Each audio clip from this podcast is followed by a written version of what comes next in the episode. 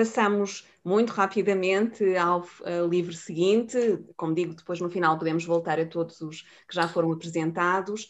Uh, por fim, hoje temos uh, o volume de Carlos Domper Lassus, o nosso colega que apresentarei de seguida. O seu livro intitula-se Dictatorship and the Electoral Vote Francoism and the Portuguese New State Regime in Comparative Perspective, 1945-1975. Uh, é claramente um estudo um, ibérico, onde tanto, uh, onde, uh, tanto a realidade portuguesa como a realidade espanhola são convocadas. Um, eu vou apresentar o Carlos, ele falará em espanhol, uh, pediu-nos para apresentar, estando mais à vontade em espanhol, mas apresento ainda em português.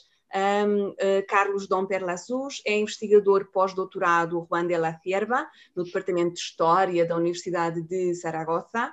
É doutor europeu em História Política Comparada uh, pela Universidade Internacional de Estudos Sociais Guido Carl, de Roma em 2018 foi galardoado com o prémio de melhor jovem investigador pela Associação Espanhola de História Contemporânea e tem de facto dedicado a sua investigação, uh, tem-se dedicado à investigação sobre as eleições nas ditaduras ibéricas e é justamente sobre essa temática que incide o livro que aqui nos apresenta.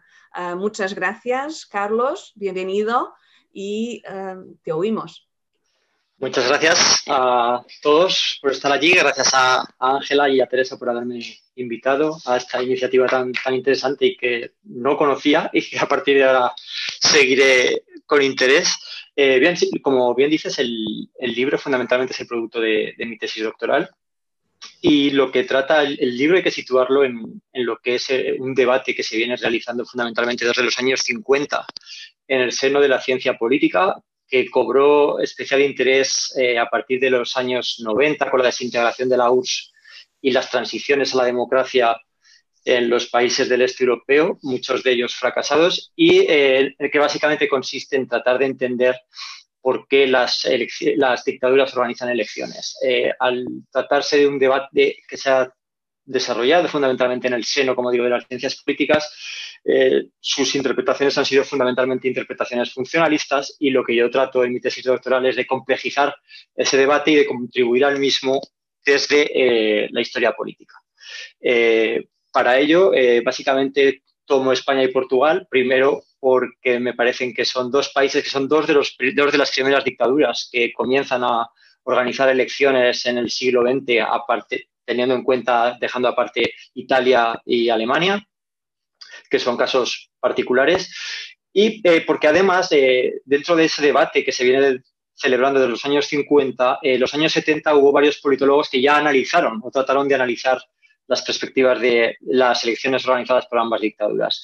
Básicamente yo lo que he hecho es coger las elecciones que el franquismo y el Estado Nuevo celebraron con mayor censo, es decir, las elecciones a la presidencia de la República y a la Asamblea Nacional, en el caso del Estado Nuevo portugués, y las elecciones a procuradores familiares en cortes y a concejales familiares en los ayuntamientos por parte del franquismo, porque básicamente son las elecciones que más esfuerzo eh, les costó a ambos regímenes eh, organizar y controlar y porque fueron por eso mismo las que mayor documentación generaron. Uno de los, eh, digamos, grandes activos del libro es la gran cantidad de documentación eh, que aporta eh, procedente tanto del Archivo Nacional Torredo Tombo como del Archivo de la Asamblea Nacional o de la Biblioteca Nacional de Portugal y en el caso de España del Archivo General de la Administración, eh, del Archivo del Congreso de los Diputados, de la Biblioteca Nacional y también, en este caso, del Archivo del Ministerio del Interior, que está desgajado del, Archivo Central. en este caso, lo que yo trato fundamentalmente es de insertar estas elecciones no en una perspectiva funcionalista, sino en el, tres contextos históricos concretos. El primero de ellos es el contexto de la, Europa, de la historia política europea eh, del periodo. El segundo de ellos es el contexto de la historia electoral de ambos países, historia electoral europea. Y el tercer caso es el propio contexto histórico de las dictaduras, en la evolución política de, ambos regímenes.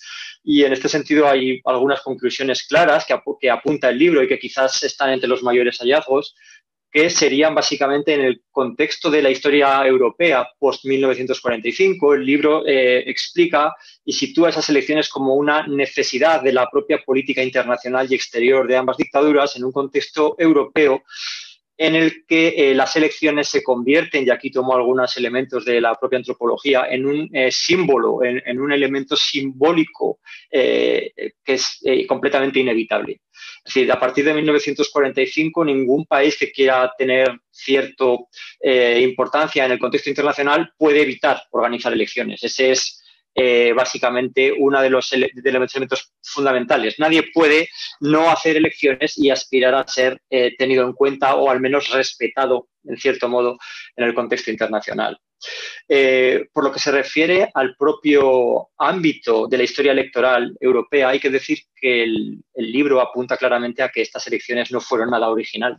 En algunos casos, por Smith Linz, el propio Linz, sí apuntaron que esto parecían formulaciones específicas de estas dictaduras, pero la realidad, al comprobar la legislación en la que se apoyaron y compararla con la legislación creada por el, Estado, eh, Portugal y España en el siglo XIX, lo que vemos es que son una copia literal eh, de los procesos electorales más restrictivos eh, dentro del liberalismo del portugués y español del siglo XIX. De hecho, en el caso portugués hay una transposición de leyes en el caso español directamente hay el coger la ley electoral de 1907 y volverla a aplicar tal cual. Entonces, e, esa es otra de las novedades que aporta el libro. Estas elecciones no fueron originales, fueron simplemente una copia de algo que venía del 19. Y en tercer lugar, y para terminar, el libro lo que hace es tratar de situar estas elecciones dentro de las propias dinámicas de lucha interna de las coaliciones, de, las coaliciones que sustentaban estas dictaduras. Es decir, las, elecciones que organizaron ambas dictaduras permitieron eh, cohesionar las élites eh, que eh, apoyaban las coaliciones eh, que apoyaban estas dictaduras. Entonces, en este sentido, a través de estas elecciones y a través de las candidaturas que los, ambos estados eh, crearon, las candidaturas oficiales que ambos estados crearon, lo que hicieron fue amalgamar a los diferentes grupos políticos que las apoyaban para llevarlos a instituciones sin poder ejecutivo, pero donde sí podían cohesionarse e intercambiar opiniones y recibir órdenes de las propias administraciones centrales. Y bueno, con esto yo creo que es suficiente. Muchas gracias. Gracias, uh, Carlos. Uh, para manter a continuidade, vou fazer uma pergunta em português. Uh, sim, sim, sem problema. Sim, este livro é um daqueles eh, poucos exemplos de um trabalho comparado, digamos, genuinamente comparado, não é? Em que uh, o autor não se propõe comparar uh, um aspecto de Espanha e acaba por falar sobre, sobre, sobre Espanha, não é? De qualquer maneira, gostaria de saber se tiveste algum desafio especial Uh, já que também, uh, digamos que o teu trabalho é inovador ao, ao uh, dar uma resposta histórica a um problema de ciência política, um, praticamente, Uh, quais foram os desafios hum, mais importantes com os quais te confrontaste? Uh, costumamos ter, todos os que fazemos estudos ibéricos e comparados, temos sempre uh, o problema de uma, digamos, acessos muito dif diferentes aos arquivos entre Portugal e Espanha, de uma, já uma condição também da bibliografia disponível muito diferente. Quais foram o, qual, qual, foi o tipo de, de, problemas, de desafios que tiveste ao fazer o trabalho comparado, mas depois também qual foi a mais-valia? Ou seja, uh, houve algum, alguma conclusão uh, que pudeste tirar desta comparação que não, que não uh, tirarias se tivesses feito um trabalho monográfico só sobre o papel das eleições na ditadura franquista ou no Estado Novo? Eh, pues eh, en realidad sí, es decir, eh, y creo que es uno de los aspectos más enriquecedores de, haber hecho esta investigación comparada, porque cuando miramos las dos dictaduras, y de hecho en los propios estudios que comentaba antes, de los realizados por Linz, Guy Hermet, Philip Smither, sí interpretan ambas dictaduras como unos autoritarismos y con eso es suficiente. Y cuando se miran de lejos, eh, con el, eh, sí, sí parece que son muy similares, pero cuando resulta que vas a las fuentes y cuando vas a los detalles de, cada una de ellas, ves que son realmente muy distintas. Eh, entonces, comparar cosas que aunque de lejos y a grandes rasgos son muy similares, pero en el detalle son muy distintas, genera un gran problema metodológico a la hora de, pues, por ejemplo, en el propio libro, configurar capítulos que sean homogéneos, semejantes y con una cantidad de documentación similar. Porque este es otro problema importante y es que la documentación disponible no es la misma en un archivo que en otro. En el, y, en este caso es muy significativo el tema de la documentación disponible con respecto a la Unión Nacional y Falange Española. Eh, hay mucha más documentación eh, disponible, no existente, sino disponible, eh, relativa al Partido Único Español que al Partido Único Portugués, por, un problema de, gestión de la documentación. Entonces, me resultó realmente difícil al principio cómo, digamos, poner todo eso en un contexto que fuera similar y que funcionase metodológica y conceptualmente hablando.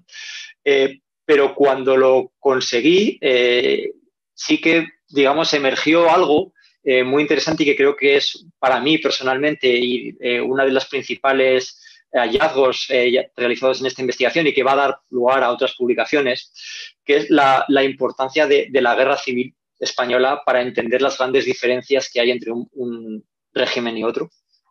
Y fundamentalmente en dos ámbitos, que serían el del Estado portugués, el de la guerra civil y el, disculpa, y el de No, se ha colgado esto. No, perdón. Eh, ya, el del perdona, pensaba que se había colgado. Ya está. Eh, fundamentalmente la importancia de la guerra civil para entender la diferencia entre la Unión Nacional y, Falange y para entender también eh, la gran diferencia que hubo en la evolución de las dos coaliciones. y en este sentido, me gustaría subrayar, y ya termino con esto, eh, que sin la guerra civil es imposible entender por qué eh, Falange Española se convierte en un partido que amalgama tan rápido tanta gente y que adquiere tanto poder dentro del propio régimen, a diferencia de lo que fue la Unión Nacional, que es eh, un partido creado después del golpe de Estado, mucho después y después de varios intentos fracasados de crear partidos similares. En el caso de España, la guerra civil constituye lo que en las nuevas teorías sobre la guerra desarrolladas por la historiografía se llama un marco propiciatorio eh, para amalgamar un partido único formado por muy diferentes facciones, pero que están realmente eh, unificadas y con eh, poder dentro del régimen que surge de esa guerra. en ese sentido, me parece que es muy importante para tener esto en cuenta y finalmente el tema de las elecciones a la presidencia de la República. Es muy difícil entender por qué un régimen como el Estado Nuevo Portugués organiza unas elecciones con sufragio universal eh, eh, que al final acaba cargándose, pero tarda hasta el año 58. Y eh, la respuesta a eso es la, diferencia es con la guerra civil. En la guerra civil española, los que digamos eran liberales más conservadores son arrasados, incluso algunos liquidados físicamente, mientras que en Portugal hubo miembros de la coalición que derriba la Primera República, que permanece en la Comisión Constitucional y que obliga, entre comillas, a eh, introducir en esa constitución el, sufragio universal para esas eh, elecciones a la, presidencia de la República. Seguramente si eh, ese proceso se hubiera dado en torno a una guerra civil, ese tipo de personas no habrían estado en esa, en esa comisión constitucional, que es lo que sucedió básicamente en España. Y bueno, con esto yo creo que es suficiente. Muito obrigada, muito obrigada, Carlos. Penso que foi muito importante também uh, sublinhar uh, dois aspectos uh, que este livro também traz e que nos levam até ao princípio da nossa sessão de hoje. Por um lado, a importância de regressar às fontes, de regressar aos textos, aos documentos, e por outro lado, também a consciência da diversidade não é? e de, o conhecimento mesmo quando é construído com base em comparações, relações uh, não procura propriamente ilustrar apenas semelhanças, mas antes também sublinhar diferenças, diversidade, multiplicidade. Muito obrigada.